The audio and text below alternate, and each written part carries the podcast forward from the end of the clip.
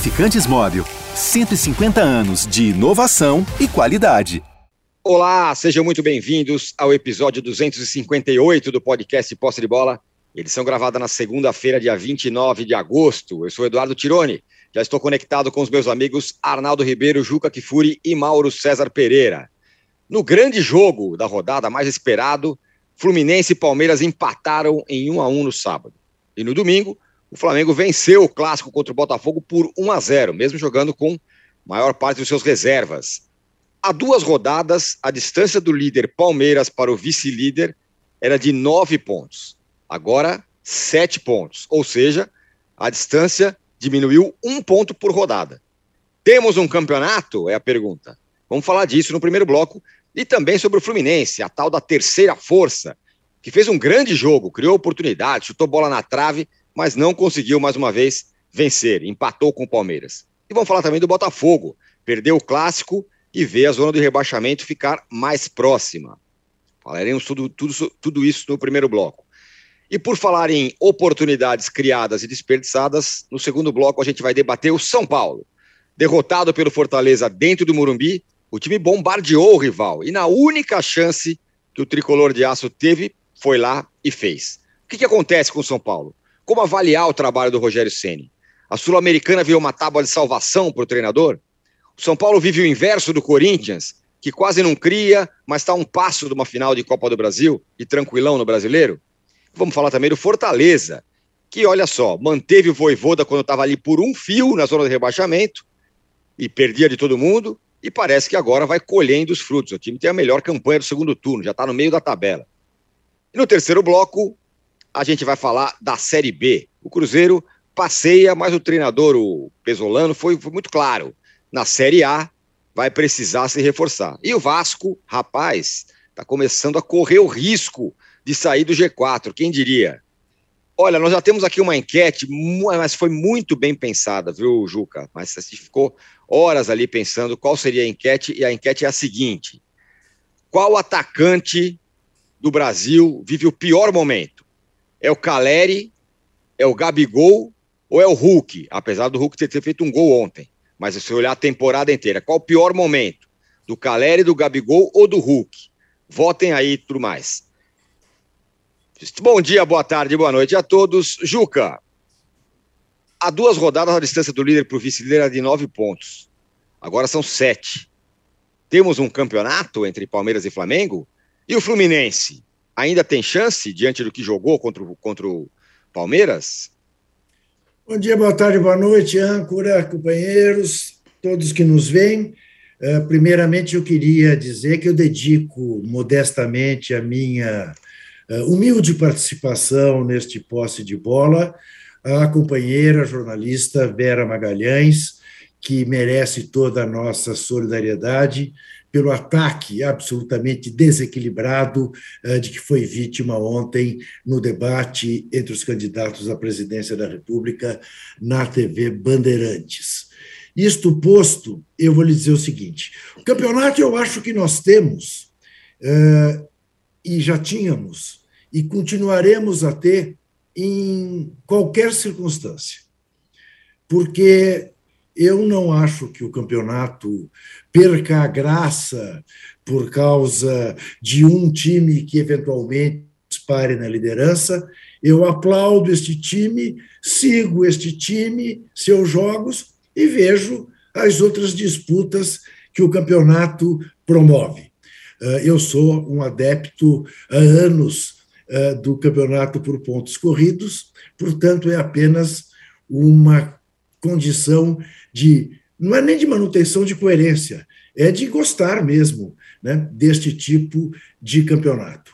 Ah, é claro que não existe impossível em futebol e que o Flamengo vem uh, ganhando seus jogos seguidamente e o Palmeiras uh, empatou uh, duas vezes em seus últimos três jogos. Agora, são empates que são providenciais para o Palmeiras manter a sua boa vantagem.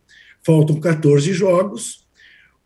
Para simplificar as contas, o Palmeiras, para perder o título em relação ao Flamengo, precisaria perder três jogos em 14, ele que perdeu dois em 24, né? e o Flamengo ganhar todos os 14. É uma missão hercúlea, para dizer o mínimo. Então, uh, eu diria que o Flamengo pode, o Fluminense pode, mas vai ser necessário que o Palmeiras caia de maneira a que o Palmeiras não, não parece cair. Né? O Palmeiras conseguiu, uh, sendo inferior ao Fluminense, como foi no jogo do sábado no Maracanã, sustentar um 1 a 1 uh, que lhe foi absolutamente útil né? Eh, o Fluminense perdeu a chance de uma vitória consagradora. Jogou, mereceu vencer o Palmeiras, mas não venceu. Porque o Palmeiras é isso, o Palmeiras é muito frio, o Palmeiras é muito consistente, o Palmeiras tem muita consciência da sua capacidade, mesmo né, numa noite em que uh, jogou mal, consegue segurar um time que jogou bem, mais uma vez jogou bem, mas mais uma vez foi incapaz de, como diria os velhos comentaristas de rádio, traduzir a sua superioridade em gols. Não conseguiu. Né? Teve azar, a bola na trave do Ganso, que seria uh, um belíssimo gol. Está aí o Palmeiras, firme e forte na liderança. Não há como negar, segue como favoritaço para ser campeão brasileiro e, diga-se, mérito do Palmeiras embora tenha o jogo desta terça-feira na Arena da Baixada contra o Atlético Paranaense, que o venceu uh, na Casa Verde, o Palmeiras segue uh, jogando o Campeonato Brasileiro com o que tem de melhor. Não poupou ninguém para o jogo uh, contra o Fluminense. Respeitou o Campeonato Brasileiro, mostrou que quer ser muito campeão brasileiro. Acho que será. Muito bem. O, o Arnaldo, é, o Fluminense jogou muito, né? Mas acabou que empatou, bola na trave e tudo mais. Aí a pergunta que eu faço para você, o que, que falta para o Flu que sobra no Palmeiras? E temos, e mais que isso, temos um campeonato com o Flamengo de novo ameaçando? O que sobra para o Palmeiras e falta ao Flu é uma consistência defensiva mostrada ao longo do campeonato todo. Né? O Fluminense eu não posso pegar o jogo do Palmeiras, quando o Fluminense só foi um gol de bicicleta antológico, para dizer que o Fluminense toma gol todo jogo. Não seria o melhor exemplo. Mas o Fluminense toma gol todo jogo. Né? O Fluminense, o Palmeiras toma pouquíssimos gols. E a bola pode bater na trave, o Palmeiras tem um goleiro que faz diferença, assim como outros times têm. Então, essa é uma, essa é uma diferença básica entre os times. Né? É, não vou ser como o Abel Ferreira, que na entrevista coletiva falou, é, em tom de desafio, quando perguntado ao repórter: qual é o time que faz mais gols? O Palmeiras. Qual é o time que sofre menos gols? O Palmeiras. Mas é o time mais regular do campeonato. Né? E, e os pontos corridos, basicamente, é, eles premiam um campeão regular. E o Palmeiras tem sido regular o campeonato todo. Já pegou os três principais concorrentes na sequência, como disse o Juca, não perdeu para nenhum deles. Dois empates uma vitória contra o Corinthians fora de casa. Vai, vai. Se você quiser bem espremer os três perseguidores abaixo desses confrontos diretos, hoje na tabela, Atlético Paranaense, Atlético, os Atléticos, né? Atlético Paranaense, Atlético Mineiro e o Internacional, eles vão receber o Palmeiras, né, nos seus domínios, vai, são, são três confrontos difíceis para o Palmeiras ainda nesses 14 jogos mas o Palmeiras é um time que também não perde fora de casa, né, Tirão? Então, essa é uma questão impressionante. Não só contra o Fluminense, mas contra qualquer outro time. É, na verdade, assim, você falou do, da sua enquete é, desses centroavantes, qual está em pior fase. O Cano também perdeu gols contra o Palmeiras. Né? Dois às jogos sem marcar. O artilheiro, o artilheiro, implacável, às vezes ele não faz um gol. É, porque, é, sim, enfim, é, acontecem várias situações e, e, acho que o, o Fluminense, de fato, para mim, fez uma partida melhor daquela que fez contra o Corinthians pela Copa do Brasil, melhor ainda, quando merecia ter vencido o Corinthians também, mas não venceu, porque o Palmeiras é muito forte defensivamente.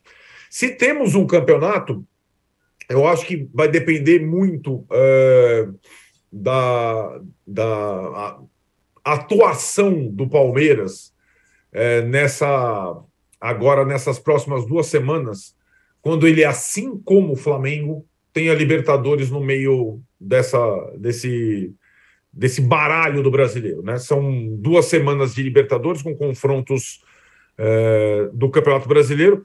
Aí, Tirone, se você fizesse esse cálculo do ponto por rodada, é uma maneira de ver se ao final desses confrontos da Libertadores, Palmeiras e Flamengo estiverem classificados para a final da Libertadores, para duelarem, e a diferença entre eles no brasileiro estiver inferior a sete pontos, o Flamengo descontar mais pontos nessas rodadas, talvez aí tenhamos um campeonato. Hoje eu não vejo esse campeonato, sinceramente. Acho que ele está muito dominado pelo Palmeiras, ainda mais depois da, da invencibilidade nos três confrontos diretos pela liderança nessas últimas três rodadas.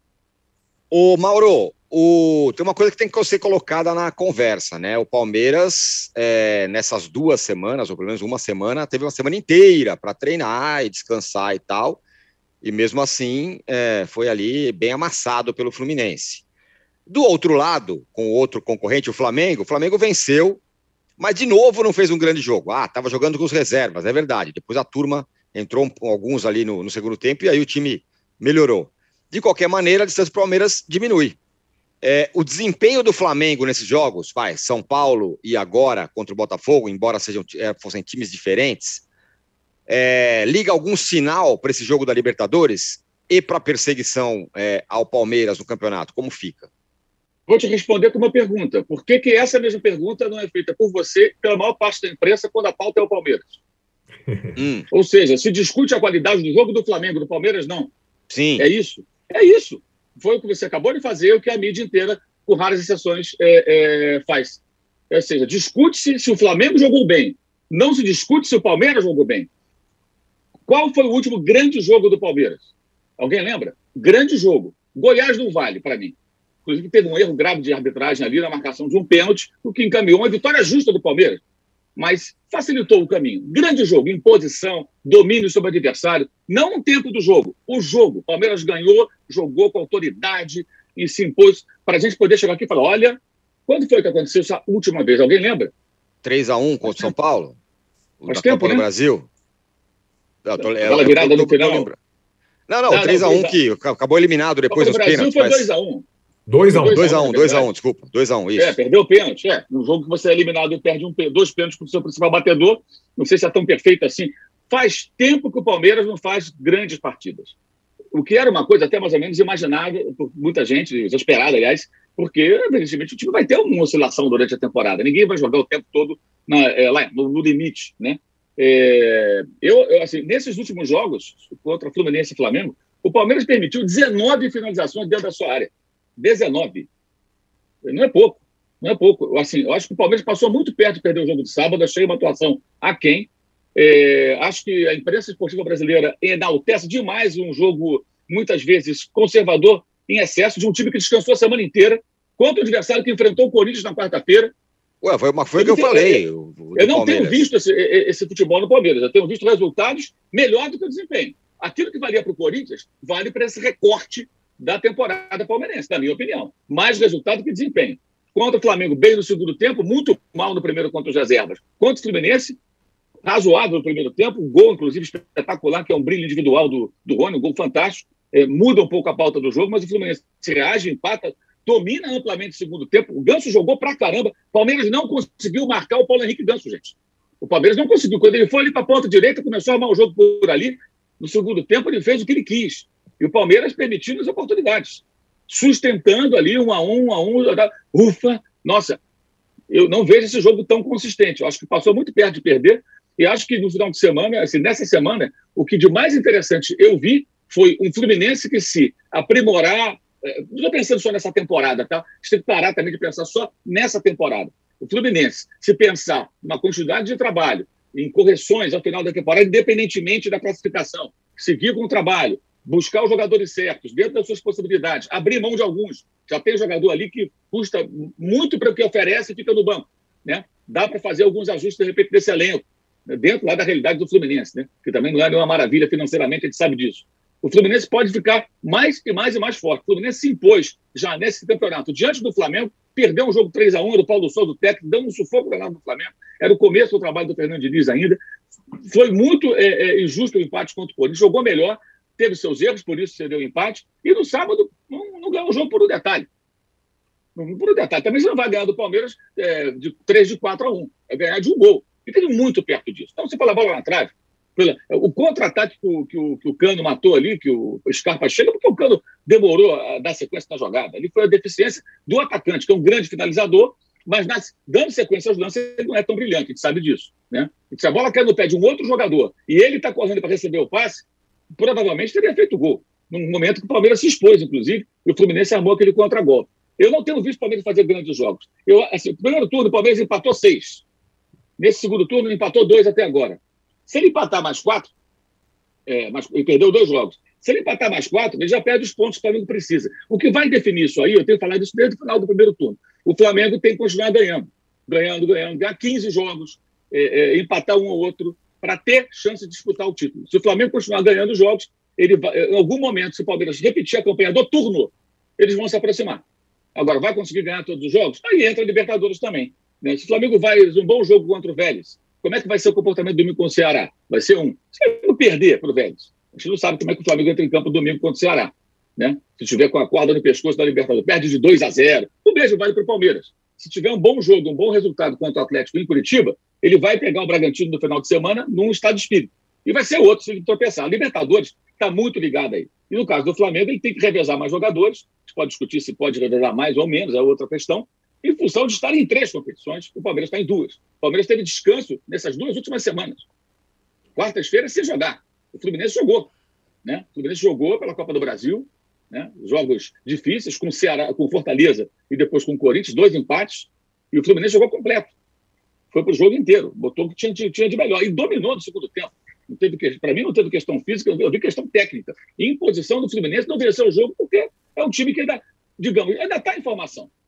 E vamos comparar. Um técnico está quase dois anos, o outro está ali alguns meses. O Vitor Pereira está mais tempo no Corinthians do que o Fernando Diniz está no Fluminense. E o Fluminense, de todos esses aí, dos quatro mais bem colocados, é o elenco com menos recursos.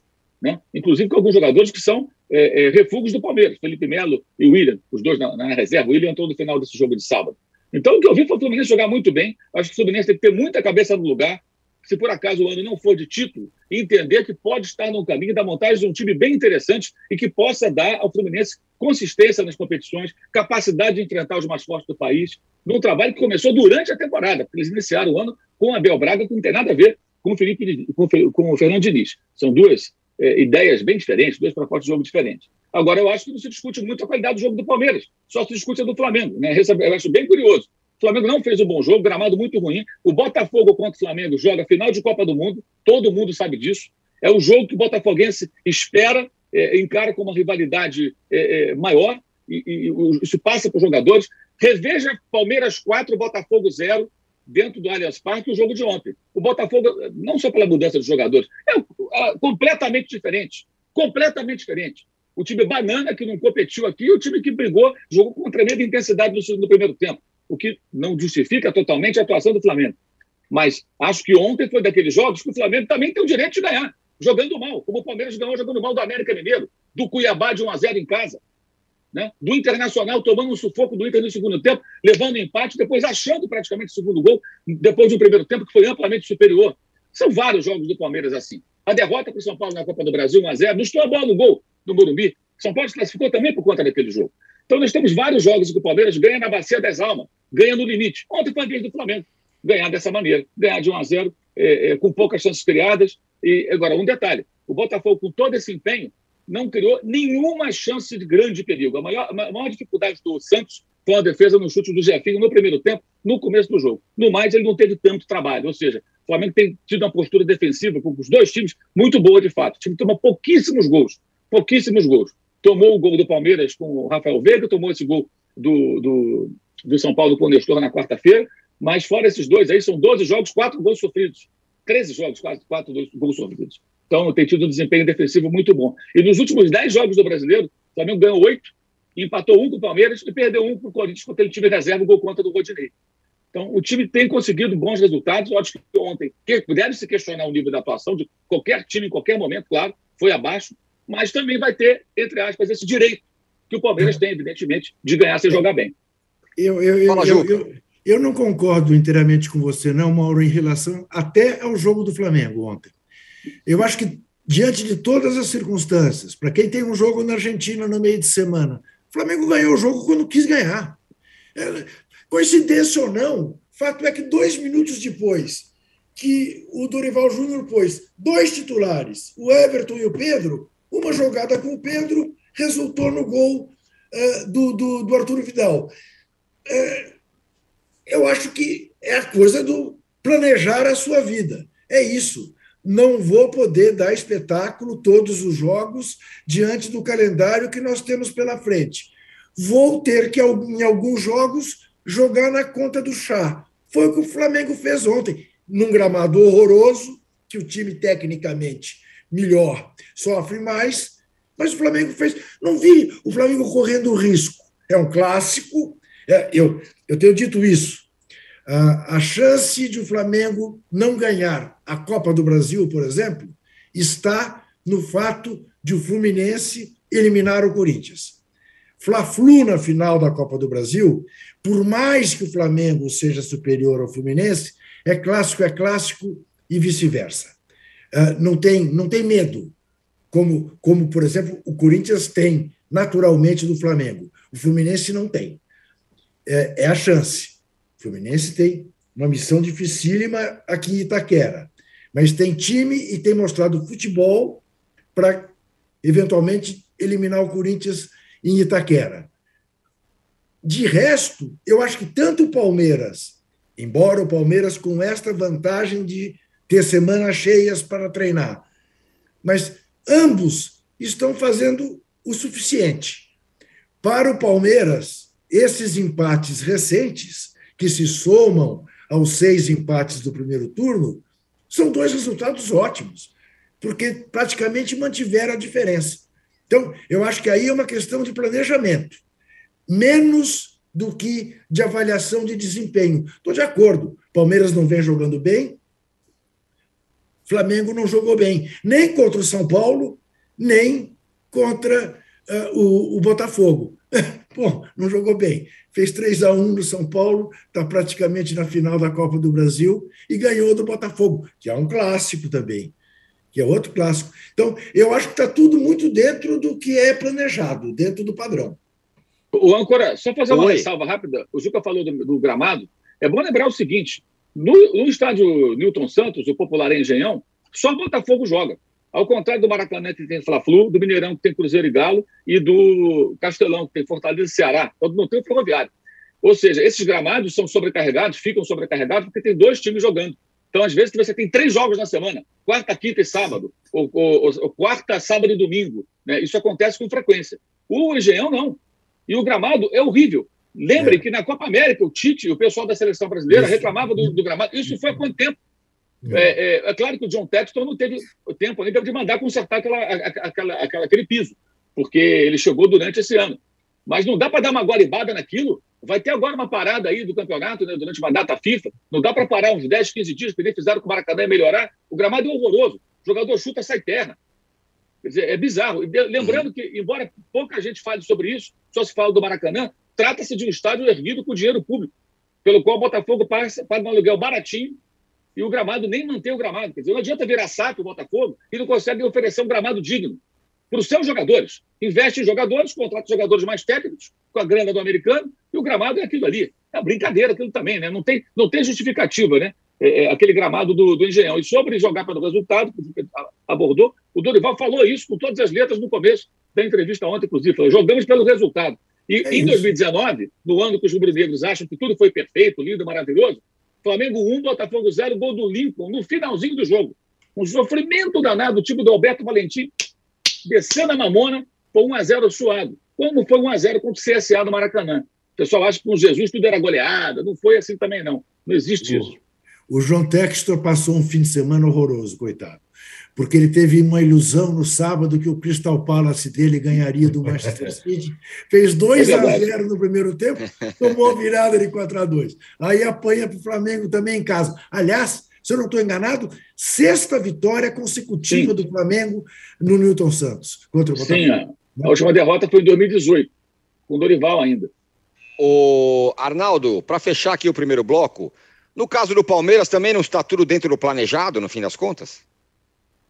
Acho que sim. É, porque não é uma novidade, né? O Palmeiras jogar para administrar. É uma característica do time, né? É uma característica do elenco. Não é um elenco que tem tantas possibilidades como o Flamengo tem, como o Atlético tem. Então é um, é um estilo. É, é, é acho que a gente ensaia esses debates em várias semanas, sobretudo quando joga o Fluminense, quando joga.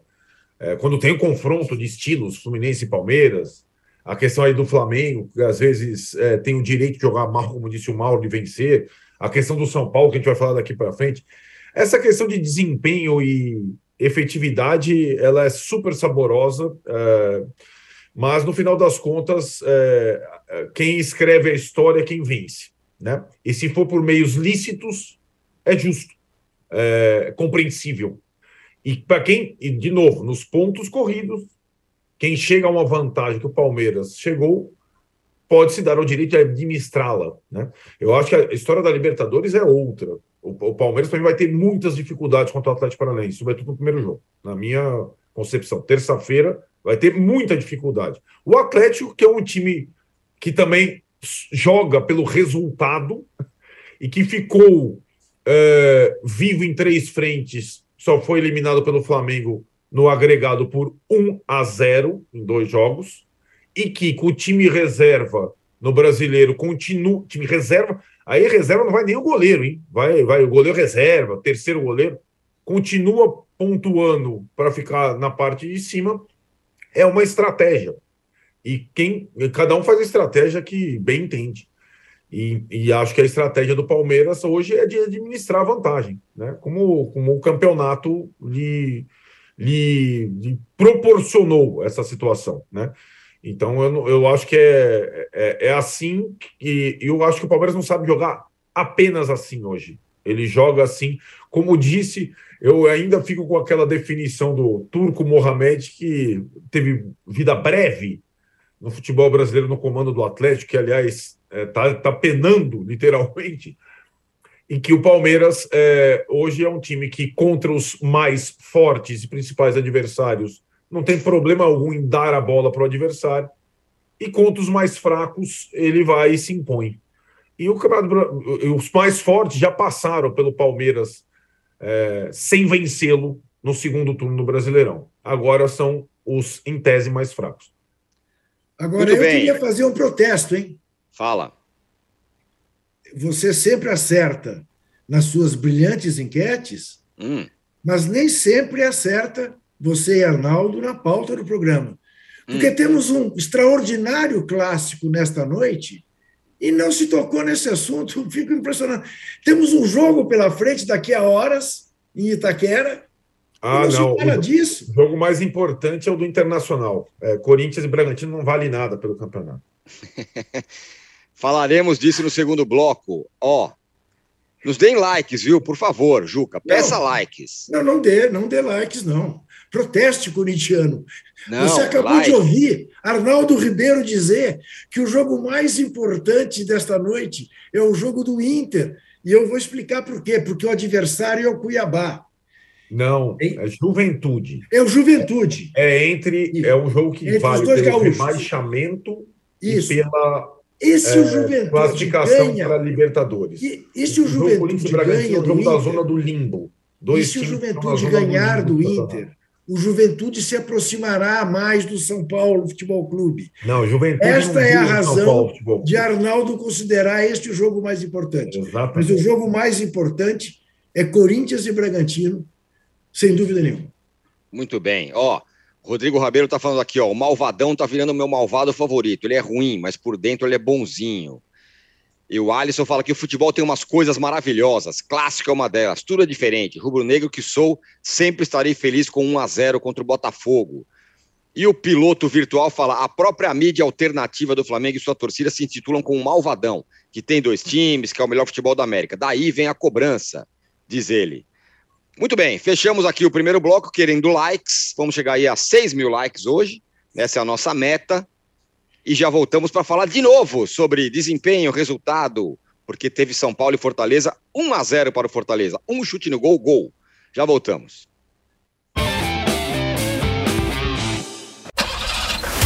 Há mais de 150 anos, os lubrificantes Móbil acompanham a evolução dos motores, trazendo tecnologia e inovação para veículos de todo o mundo.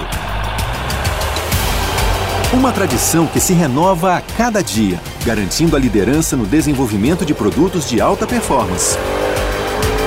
Conheça a tecnologia móvel para o seu motor durar mais. Se tem movimento, tem móvel.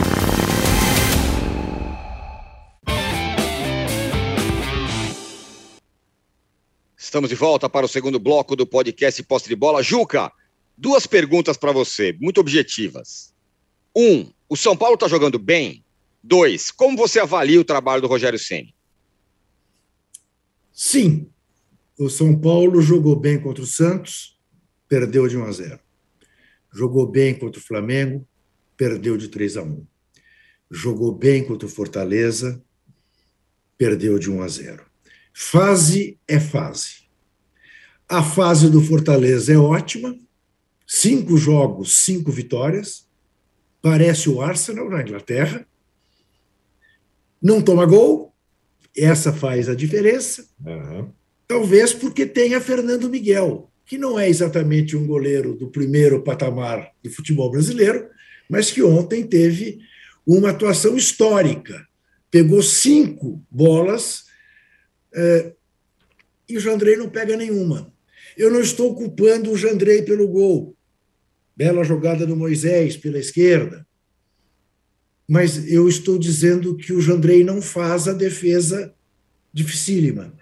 Era uma defesa difícil, porque o Capixaba entrou batendo quase a queima-roupa. Mas a bola passa entre ele e a trave, dava para ele fazer uma defesaça. Ele não fez a defesaça. E assim tem sido. O João Paulo, no jogo Santos e São Paulo, foi o melhor jogador em campo. O Santos, no jogo contra o Flamengo, também fez boas defesas. O Jandrei não faz a chamada defesa impossível. E isso faz toda a diferença. Agora, como é que eu vou criticar um treinador, respondendo à sua segunda pergunta, que cria chances que criou contra o Santos, contra o Flamengo e, sobretudo, contra o Fortaleza. Qual é o papel dele? É fazer o time dele chegar na cara do gol adversário. Ele fez ontem. Ele fez. Agora, o que ele pode fazer? Se o Caleri não está num momento de frieza que lhe permita olhar, ver onde está o goleiro e botar no outro canto. É, se o Galopo dá uma cabeçada perfeita e o Fernando Miguel faz a defesa que fez. Acho que a crítica que se pode fazer ao Rogério Ceni é que o São Paulo teve, sei lá, quase 20 escanteios contra o Flamengo, teve mais meia dúzia ou sete ontem, e o São Paulo não faz um gol de escanteio, um gol de bola parada. Né? E isso é treino. Isso é treino. Mas eu não vejo como criticar o Rogério eh, e apenas não constatar que fase ruim que o São Paulo está atravessando do ponto de vista das sortes e dos azares que, por mais que queiram negar, existem no futebol. O Arnaldo Ceni ele disse que estaria mais preocupado se o time dele não criasse oportunidades, claro. se o goleiro dele claro. é, fosse quem tivesse sendo alvejado, tivesse trabalhando o tempo todo. Só uhum. que a torcida já está preocupada sim, é com o rebaixamento no brasileiro e com a sul-americana que tem no meio da semana. E por fim, você discorda de tudo que o Juca falou, certo? Não, de tudo não. Eu, eu não acredito em sorte no futebol, literalmente. Nunca acreditei. É... E acho que é, se você tem um comportamento repetitivo em virtudes e defeitos do seu time, você tem uh, pontos a corrigir né? É, e, pontos a manter.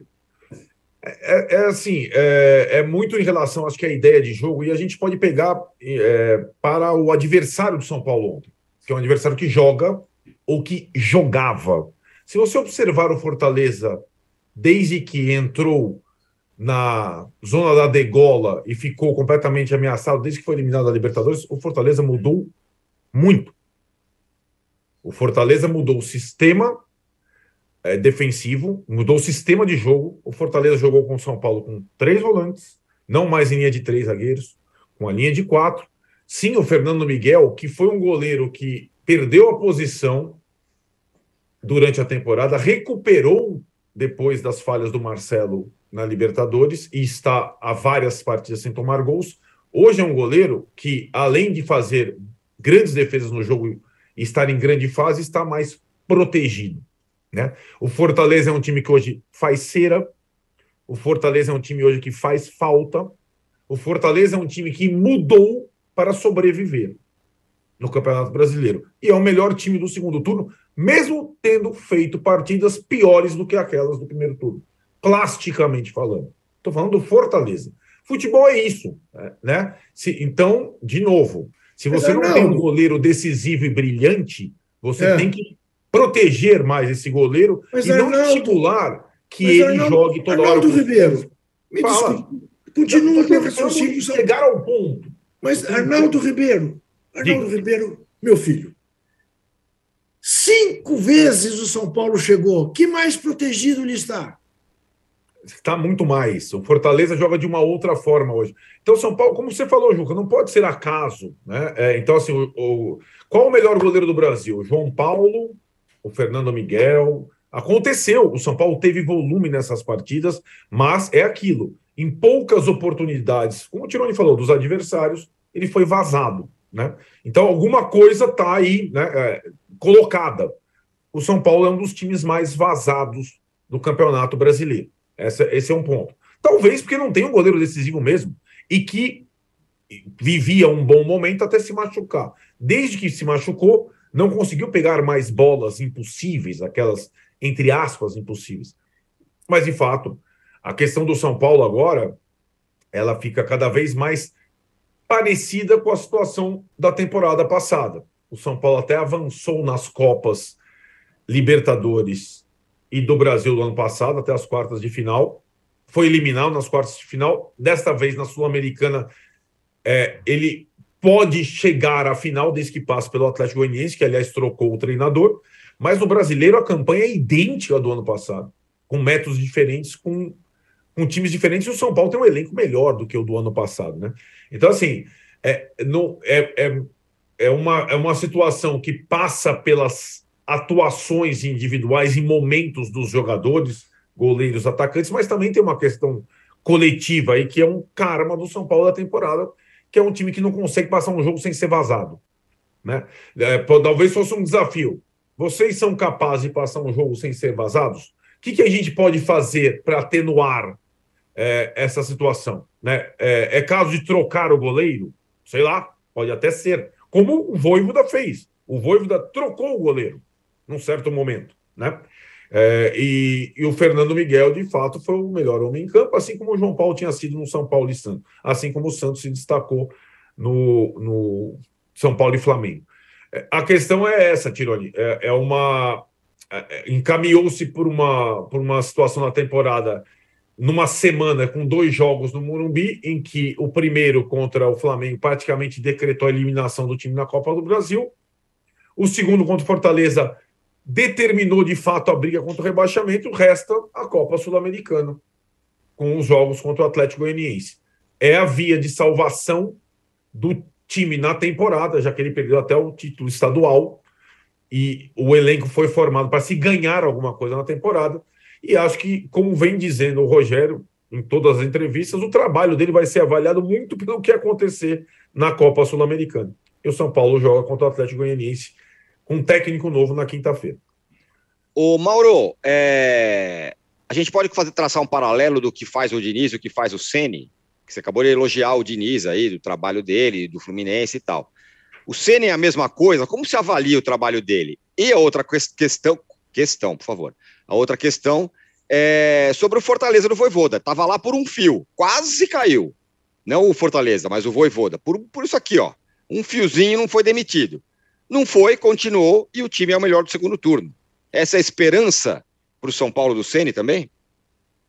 É, de fato, como o Arnaldo falou, mudou a postura, né? O posse de bola é muito menor do Fortaleza nos últimos jogos. Ontem foi 29%, 28%, 29% em torno disso.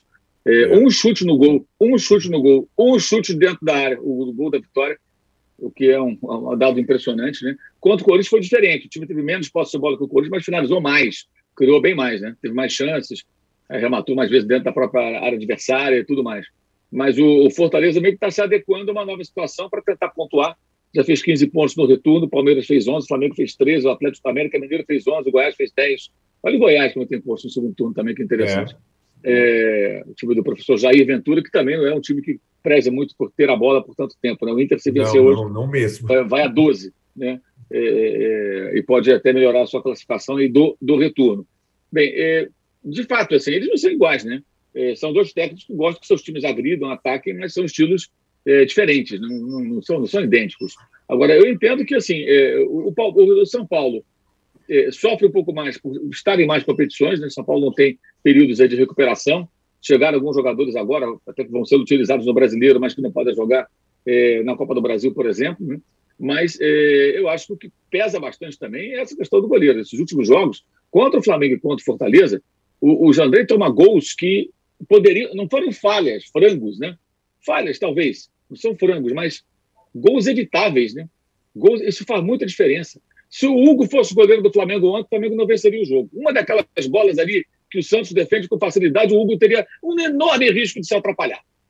Não vou afirmar que não venceria, mas a chance seria grande. Porque faz diferença. Se o Everton não é o goleiro do Palmeiras sábado, se você bota o Jandrei, o Fluminense ganha o jogo. Não, você não acha, não? Eu acho que ganha.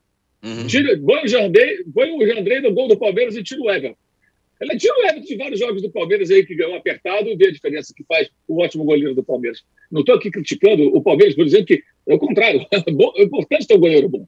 É uma posição muito específica. E o São Paulo não tem. O São Paulo não tem goleiro. Então, mesmo quando. Aí fica em desvantagem no placar cedo contra o Flamengo, fica em desvantagem no primeiro tempo contra o Fortaleza, e você joga sempre tentando recuperar o resultado. Você nunca tem vantagem, raramente está. Quando foi contra o Bragantino, abriu o placar e ganhou com facilidade, né? Agora, esses últimos jogos tem como que é. São Paulo está sempre correndo, tentando se recuperar. É, e acho que isso, isso compromete muito né? É, é, o andamento, o andamento da, da, das coisas para a equipe. Agora, é muito jogo, né? três competições para um, um, elenco que tem, de fato, muitos problemas, teve muitas lesões, mas é claro que o técnico tem responsabilidade, os jogadores também, não é só culpa do Jandrei. Né? O Jandrei falha, mas os caras perdem muito gol o Caleri não ter conseguido marcar. São Paulo perde muitas oportunidades. São Paulo finalizou, sabe quantas vezes nos dois últimos jogos? Contra Flamengo e Fortaleza? 41. Um gol. Pô, o time chuta 41 bolas no, no gol adversário, faz um gol. Um gol. Tem alguma coisa errada ali. Santos, se você pegar o Santos, são mais de 50. Pois é. Então, é, é muita a, finalização então, e muita A culpa do Rogério Ceni de, de algumas coisas é, por exemplo, a bola parada você exigiu. Tem, você citou. São, são mais de 25 escanteios em três jogos. Só uma, é. um lance de perigo em 25 aí escanteios. Sim, aí eu concordo. Sim, é. sim, sim. Mas, ó, nossa, por exemplo, a nossa enquete aqui, a gente pergunta qual é o atacante que vive pior momento. Caleri, Gabigol ou Hulk? O Caleri é o menos votado, está com 18%. Gabigol tem 37% e o Hulk 45%, embora tenha feito gol ontem contra o América. Agora, é, não passa também por isso, além do goleiro, de uma falha, uma, uma, uma impossibilidade de fazer gol desse time? Então, porque, porque é, é, muito o que o Mauro falou. É, uma coisa é você sair na frente, ter o jogo controlado e poder jogar com uma frieza que você já não tem quando está atrás. Né? O São Paulo dominava o Flamengo, primeira descida do Flamengo, acho que 12 minutos de jogo, ou 7 minutos de jogo. 7 minutos Antes de dos jogo. 10, é. Né? O Vitor Hugo fez 1 a 0 né? Bom, mudou tudo. Já, já temos uma aflição para correr atrás. Primeiro ataque organizado no Fortaleza, aos 30, gol do Fortaleza. Estava estamos em casa, não podemos perder, e se nós perdemos, eles vão nos passar à frente. A frieza já, já vai por água abaixo. E aí começa a acontecer isso. Olha, eh, não há ninguém como o torcedor do Corinthians, com um pouco mais de idade, como este que vos fala, que não sabe o que é o desespero né, de um time que não que está correndo atrás de um título e que sai perdendo de um time menor. Ah, durante 22 anos eu vi o Corinthians massacrar o adversário, o Juventus. O Corinthians revelava goleiros do Juventus, porque o Corinthians ia todo para cima do Juventus, tomava um contra-ataque, o Brecha fazia um gol de falta e o Corinthians chutava 25 bolas no gol do Juventus e o Miguel pegava e não sei quem pegava, o Onça, o Raio que o parta. E, mas por quê? Porque o centroavante, o Flávio Minuano, o Ney, o Silva, o, o Raio que o parta, olhava para o gol e o gol ficava pequenininho e o goleiro enorme, chutava em cima do goleiro. Muitas vezes não era o goleiro que pegava, era o atacante que chutava em cima do goleiro. E o São Paulo está acontecendo isso. Está sem a frieza necessária para fazer as oportunidades que cria. Mas está criando. O Rogério não pode entrar em campo, bater falta, bater pênalti ou defender. Se o Rogério tivesse no gol ontem, aquela bola provavelmente seria posta a escanteio. Uhum. É isso. Eu o... lamento, mas é isso. Ô, Mauro, com relação aos caras do campo, e aí acho que você pode falar, inclusive, do. Eu sei que a gente já falou do Flamengo, mas falar, inclusive, do Gabigol. Com esses, esses três caras que estão aqui na nossa enquete, o Calério, o Gabigol e o Hulk, estão devendo. É, e numa fase aguda da temporada, o cara fazer gol é, pode ser a diferença de uma boa e uma má temporada, né? Em um jogo, sei lá. Pode ser os três caras, eu tô falando. Eu acho que dos três, o Hulk é o que está no pior momento, porque o time também está muito mal, né? O Atlético tem uma queda muito grande em relação ao passado, né? Com troca de técnico e tudo mais. É, mas assim, chama muita atenção o desempenho do Gabriel, né? O Gabigol, até escrevi lá no meu blog, o Flamengo precisa que o Gabigol seja Gabigol e não Gabi. Está na hora, porque sem ele fica muito difícil. O Flamengo conquistou títulos importantes nos últimos anos e ele sempre teve relevante participação, não só nos gols marcados lá em Lima contra o River Plate, não em toda aquela campanha de Libertadores, Campeonato Brasileiro 2020, com o Rogério, ele fez gol em todos os jogos praticamente na reta final. O Flamengo venceu aqueles jogos com ótimas atuações dele. E ele vem mal. Ontem uma atuação pífia. Ele não disputa uma bola, ele não antecipa uma jogada dos zagueiros, ele não construiu nada. Foi uma atuação muito fraca, como as outras, né? Sem contar os gols perdidos em passos do Pedro contra o Atlético né? e, contra, e contra o São Paulo, assim, cara a cara com o goleiro e finalizando muito mal. Para fora contra o São Paulo e na trave contra o Atlético, né? É, eu acho que o caso do Gabigol chama atenção, especialmente porque eu não sei até que ponto o jogador está é, é, tão concentrado como deveria no, no, jogo em si. Parece que não está tão concentrado, porque ele não é jogador para cometer os erros que vem cometendo, ter as atuações fracas que ele vem acumulando. Né? É, o Caleri é um jogador mais de finalização, um jogador mais de área, né? O Caleri é o estilo do Cano, mal comparando, né? Não são jogadores que você vai contar com ele fazendo várias funções. Pode até fazer, dar um passe, participar da construção de um lance, mas é mais um finalizador, um cara de presença física, né?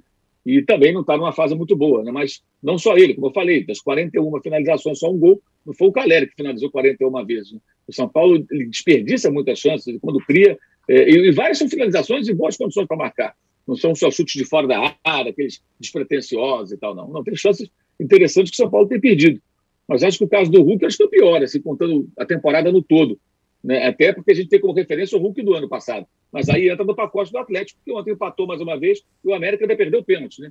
O Atlético precisa também reagir, tem tempo para isso, 42 pontos de disputa.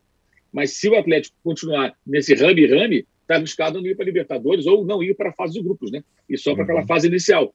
É, o que é bem complicado, aliás, as finanças do Atlético deverão sofrer um abalo bem razoável com essa temporada só com o título mineiro, né?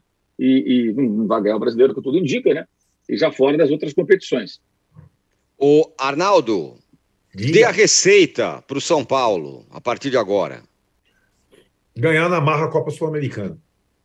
Só isso. Na marra. Não, eu sei, mas é, jogando assim, ganha na marra? Na marra é diferente, né? É, jogando assim, eu acho que agora pouco importa o desempenho. Mauro falou que vários times têm o direito de jogar mal e vencer. Chegou a hora do São Paulo jogar mal e vencer. Simples assim. Jogar mal e vencer. Num gol de escanteio, num 1 a 0 São Paulo precisa vencer, não importa como jogar. Né? É, acho que essa é a questão. No, o desempenho agora pouco importa para um time que está é, poucos pontos à frente da zona de rebaixamento e numa semifinal do único campeonato que pode conquistar na temporada. Simples assim. E vocês acham, todos vocês, que é, o trabalho terá de ser reavaliado no fim do ano, Juca? Não, só eu falar antes do Juca rapidamente. Eu acho que o, o São Paulo não, assim como o São Paulo não deveria ter demitido o Crespo na mesma situação idêntica do brasileiro do ano passado, o São Paulo não deve demitir o Rogério trocar técnico. O São Paulo precisa de um trabalho a médio prazo, como está fazendo o, o Abel no, no, Palmeiras. É óbvio. Aliás, o São Paulo, dos times brasileiros, pasmem, nessa década aí perdida, é o time que menos trocou o treinador. E tem que trocar menos ainda. Tem que insistir. Agora, tem que ter interlocução com o treinador. Não basta só o Rogério sentir-se é, completamente é, o todo-poderoso sem que haja discussão sobre opções, estilo de jogo, estratégia, essas coisas todas. Não, não é um trocar de treinador. Eu não estou dentro do São Paulo para saber exatamente qual é a situação, como é que se dão as relações. Eu sei que o Rogério Ceni não tem nada a aprender com o presidente do São Paulo, ao contrário, tem a ensinar, mas tem ali o Murici para ele bater bola. Acho que imagino que batam muita bola. Eu não mexeria no Rogério em hipótese alguma. Em hipótese alguma. Acho que o Rogério tem que ser mantido. Trocar o Rogério é uma seria uma loucura, uma insanidade, mais uma insanidade uh, do São Paulo. Uh, portanto, manteria e ponto. E acho que já deu também, porque nós estamos falando mais do São Paulo do que falamos do Palmeiras, do Flamengo, do Fluminense, que lidera o Campeonato Brasileiro. Vamos falar Paulo... do Corinthians. Ah, não, não quero mais falar do Corinthians. O programa está quase terminando e passamos. É, vamos falar de São Paulo no primeiro bloco, São Paulo no segundo bloco, São Paulo no terceiro bloco e mais um pouco de São Paulo no quarto bloco. Ora, é que o Corinthians não é tem o time mais in, É o time o mais intrigante do campeonato. O Corinthians não tem desempenho, só tem resultado. Quando é, essa é a pergunta que eu ia fazer para você, Juca. O Corinthians é o, é o contrário do São Paulo? Não tem desempenho, só que está na final da Copa do Brasil praticamente. Está aí nas ah, primeiras final? posições do brasileiro. Hein? Já está na final praticamente? Não, não está nada. Olha aí, ó, tá vendo? Você fala aí, ó. Não, ó, pergunta pro Arnaldo, Arnaldo, tá na final ou não tá? O Corinthians, não, não tá na final. atenção. O Arnaldo falou que tá.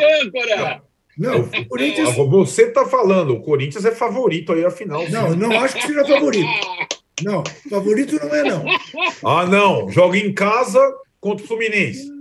O, o, o, o fato de o Corinthians jogar em casa, Sim. com a Fiel e o retrospecto recente do Corinthians contra times mais equilibrados com ele em Itaquera, Perfeito. dá ao Corinthians a grande esperança de eliminar o Fluminense uhum. não lhe dá o favoritismo. O Fluminense está jogando muito melhor do que o Corinthians. O Fluminense merecia ter vencido o Corinthians por 3 a 1 no Maracanã e não empatado o jogo como empatou. Sim. E aí é tal história. Ah, você pode dizer, bom, o Corinthians está tendo resultado, não está tendo desempenho. Conquistou uma bola no gol no segundo tempo no Maracanã, no último minuto, e fez o gol. Sim. E você disse que não existe sorte nem azar no futebol. Né? É, não existiu a sorte do Michel Araújo sair jogando alopradamente contra tudo que o Fernando Diniz apregoa, né? a bola cair no pé do corintiano, dá para o Fagner, que se redime, faz o passe e o Corinthians empata. Então, eu acho o jogo entre Corinthians e Fluminense daqui a duas semanas, daqui a dez dias, é, é um jogo absolutamente em aberto com a vantagem do Corinthians de jogar em casa, não com favoritismo.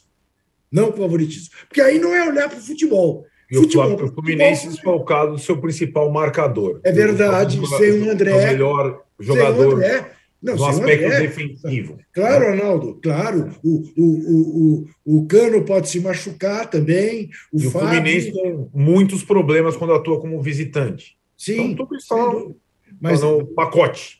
Eu, eu acho que o futebol que o Corinthians tem jogado, seja onde for, em Itaquera ou na China, não lhe confere favoritismo. Claro, exceção feita se recebe o Cuiabá, o Juventude, o Atlético Goianiense. Aí tudo bem, por isso favorito. Com o Fluminense, não. Não. Não. Muito com, com o futebol que o Ganso está jogando, não. Favorito não é. Agora, também o Corinthians pode entrar mais reforçado daqui a 10 dias. Não sei quem uhum. sabe, o Maicon uh, possa estar de volta. São coisas. Né? Uh, Renato Augusto está atravessando de novo um bom momento. Estará o Renato Augusto em campo? É, ou, ou vai se machucar hoje contra o Bragantino? Enfim, há uma série de coisas em aberto uh, em relação ao Corinthians, mas enfim, falamos um pouco do Corinthians Isso mesmo. nesse posse de bola número 347. Muito obrigado. Eu 258. eu estou quase indo embora, não é isso? Ainda Sim. não começou o terceiro bloco. É. Vamos para o terceiro bloco agora, que eu quero saber o que você tem a dizer sobre o Cruzeiro. Já voltamos. É. O cartão vermelho está reforçado. Faz tempo que eu e Juca Kifuri estamos aí na estrada.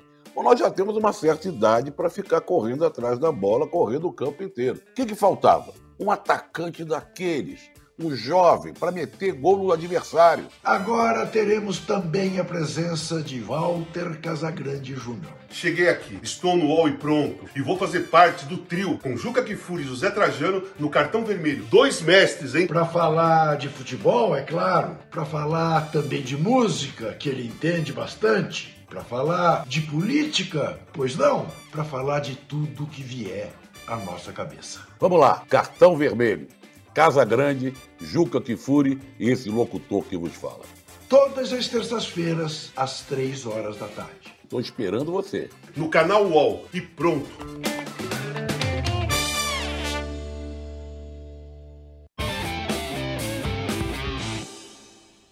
Muito bem, estamos de volta para o terceiro bloco do podcast Posse de Bola 258. Juca, que tal a sinceridade do Paulo Pesolano, técnico do Cruzeiro? Para a Série A precisa de mais. Se estivesse lá é, na Série A, a gente ia lutar para não cair. Embora esteja na Série B passeando, né? Tem toda a razão. 10 pontos na frente do segundo colocado, Bahia, 19 pontos na frente do quinto colocado, que é a conta né, que você precisa fazer para quem quer subir, o Londrina. Uh, Cruzeiro está mais do que na Série A ano que vem, mas o Pesolano tem toda a razão. Está é, para a Série B. Para a Série A, nada autoriza achar que o Cruzeiro possa entrar com esse time. Terá de se reforçar. Toda a minha preocupação na Série B é, obviamente, você disse, âncora, na abertura do programa. É o Vasco, que agora está um ponto apenas na frente do Londrina. Né? Não, é Não, é possível. Quatro, né? quatro pontos. Quatro? Quatro. É. quatro. Quatro 38, pontos. quatro pontos. Ah, 42 a 38, sim, olhei. Isso mesmo. 40, exatamente, quatro pontos. É pouco. É pouco para quem já esteve né, mais tranquilo. Então, o Vasco ainda corre riscos. Eh, e seria uma pena, e será uma pena, caso o Vasco não consiga, não corre nem de pensar nessa hipótese. Com o que eu, eu, eu me despeço alegremente e digo a vocês, até sexta, é, não percam, hoje à noite, Itaquera, o grande recital de futebol entre Corinthians e Bragantino. Um clássico estadual. Muito bem, o Juca vai saindo, mas eu, Arnaldo e o Mauro continuamos mais um pouco. Agora, você que está acompanhando ao vivo aqui no YouTube o nosso podcast Posse de Bola, agora às 10 horas no canal UOL tem o UOL Eleições, com a repercussão toda do debate presidencial que aconteceu ontem. Agora, Mauro, e o Vasco, quem está correndo risco? Pois é, né? Mais uma derrota agora para o Bahia, quatro pontos de diferença para o Londrina. É, corre o risco, claro, né? O que parecia uma classificação tranquila, um acesso tranquilo, já, é, já não, não se apresenta dessa maneira, não só pelos resultados, mas pelo, pelo desempenho. E essa transição para a SAF, né? É, transição que é sempre complexa, não é um negócio muito simples. E o Vasco precisa fundamentalmente subir. Eu acho que começa realmente a ficar um pouco preocupante, né? Como o caso do Grêmio, né, que perdeu lá para o Ituano em casa. O pessoal protestando contra o time, contra o técnico Roger Machado. Um momento bem, bem delicado desses dois times que a gente dava aí como muito prováveis de conseguir o acesso, como, vem, como vai acontecer naturalmente com o Cruzeiro, mas há o risco, né? E o risco também do Botafogo, né, gente? Está dois pontos acima do uhum. rebaixamento, hein? Alguém entendeu o Botafogo liberar o Erisson nesse momento? Pois Os é. novos atacantes podem até dar retorno técnico, mas os jogadores estão chegando agora. É, o Erisson já estava inserido. O jogador que quase colocou o Botafogo na final do Carioca, lembra? O Botafogo fez o placar contra o Fluminense, aí o Cano fez um gol nos acréscimos dos acréscimos. O Fluminense foi a final e ganhou do Flamengo na final. O Erisson fez o gol da vitória sobre o Flamengo naquele jogo em Brasília. O Botafogo foi encurralado, massacrado quase o jogo inteiro. O Gatito fechou o gol, a bola do, do, do gol da vitória foi do Erisson. O Botafogo libera por um Estoril. Estoril. É. É. Vai, ah, vai ganhar rodagem no Estoril, só se for na pista de corrida de Estoril. É, aí, aí, são os efeitos da SAF, né? Até que ponto essa decisão é técnica ou faz parte do negócio em si? Ah, eu uhum. quero esse jogador em tal lugar porque eu posso ter uma parceria ou sei lá o quê. Não que seja regular, não é isso, mas será que os critérios serão sempre técnicos beneficiando o clube ou do pensamento de quem é dono do clube, do time de futebol e aí vai mover as peças de acordo com os seus interesses? O que é correto. Você é dono, né? Você faz o que você quiser. Você faz o que você quiser. Se você é, é dono de, sei lá, uma rede de supermercados, você fecha a loja, abre loja, faz isso, faz aquilo. Você é dono de futebol, você manda um jogador para cá, o outro para lá. Mas, tecnicamente, é, nesse momento, nesse momento, não dá para entender. Dois pontos o Botafogo tem à frente do rebaixamento. A fase é muito ruim, coleção de resultados ruins. É, é, o Vasco corre o risco de não subir com essa queda de rendimento, resultados nos últimos jogos, e o Botafogo corre o risco de entrar na briga para não cair. É, é, situação curiosa. De novo, essa é, é mais um capítulo da história. A SAF não é solução imediata, remédio para curar todos os males de uma hora para outra. Tudo. Existem times é, que têm donos e que são rebaixados, que sofrem também mais, com fase ruim, porque nem sempre o time é bem, é bem gerido, nem sempre a gestão é bem feita. E o técnico Luiz Castro está sendo muito, muito questionado pelo torcedor do Botafogo, eu acho que de forma pertinente, porque já deu para melhorar isso aí. Né? E ontem o Botafogo fez um bom jogo. Agora, por que não joga sempre assim? Faz o seguinte, faz uma espécie de uma terapia coletiva, hipnose, sei lá o quê, e convença o adversário o seguinte: olha, aquele time do outro lado, a camisa pode ser verde, preta e branca, amarela, vermelha, não importa. Aquele adversário é o Flamengo. Aí o Botafogo joga de outra maneira. Porque só quando o Flamengo, o Botafogo joga assim. Total é. entrega. É isso. O Arnaldo, para fechar, o, ainda não está exatamente ameaçado de tal, mas o Grêmio não ganha três jogos, já gritaram Renato Gaúcho lá, né? É, perder em casa para o Ituano, de fato, foi, foi no mínimo surpreendente, né? É, o Mauro falou um pouco sobre as situações de Vasco e Grêmio, né? É, e você não tem só a oscilação dos dois, né? Você tem times chegam. O Grêmio já não vence a três partidas. O Vasco das últimas cinco só venceu uma. É, e aí o, o Londrina é, mantém uma campanha interessante, o esporte está reagindo, o Ituano está reagindo. Então, essa, essa briga ali, a vitória ontem do Bahia no confronto direto sobre o Vasco deu um respiro muito grande ao Bahia, que também chegou a oscilar. Tal. Então, parecia tudo do, definido e não tá tanto assim, né? Eu acho que essa, essa briga vai, vai se estender um pouco mais, né? O Grêmio continua muito dependente do, do Diego Souza, dos gols Diego Souza. É, de fato, o trabalho do Roger não não fluiu como se esperava nessa, nesse segundo turno, né? É, era de se imaginar um Grêmio sobrando. É, e, e, de fato são são embora o presidente do, do Grêmio, Romildo, tenha falado a palavra consistente para o trabalho do Roger, eu acho o trabalho inconsistente. Mas não é hora de trocar, né, Tironi? Uhum. Basta ver o que o Vasco vai, vem fazendo. Acho que é pior. Vai, troca técnico, volta técnico, vai técnico. E acho que o, que o Grêmio tem que reagir pelas próprias pernas. E tem um pouquinho de gordura a mais que o Vasco. O Vasco está mais é. ameaçado nesse momento. Muito bem, fechamos aqui o podcast Posse de Bola 258. A gente volta na sexta-feira já com os resultados de, do meio da semana de Libertadores Sul-Americana. Até lá. Tchau. Você pode ouvir este e outros programas do UOL em uol.com.br/podcasts. Posse de Bola tem pauta e edição de Arnaldo Ribeiro e Eduardo Tironi. Produção de Rubens Lisboa. Operação de ao vivo de Fernando Moretti e Paulo Camilo. Coordenação de Fabrício Venâncio e Juliana Carpanês. Os gerentes de conteúdo são Antônio Morei e Vinícius Mesquita. E o diretor de conteúdo é Murilo Garavello. Qual?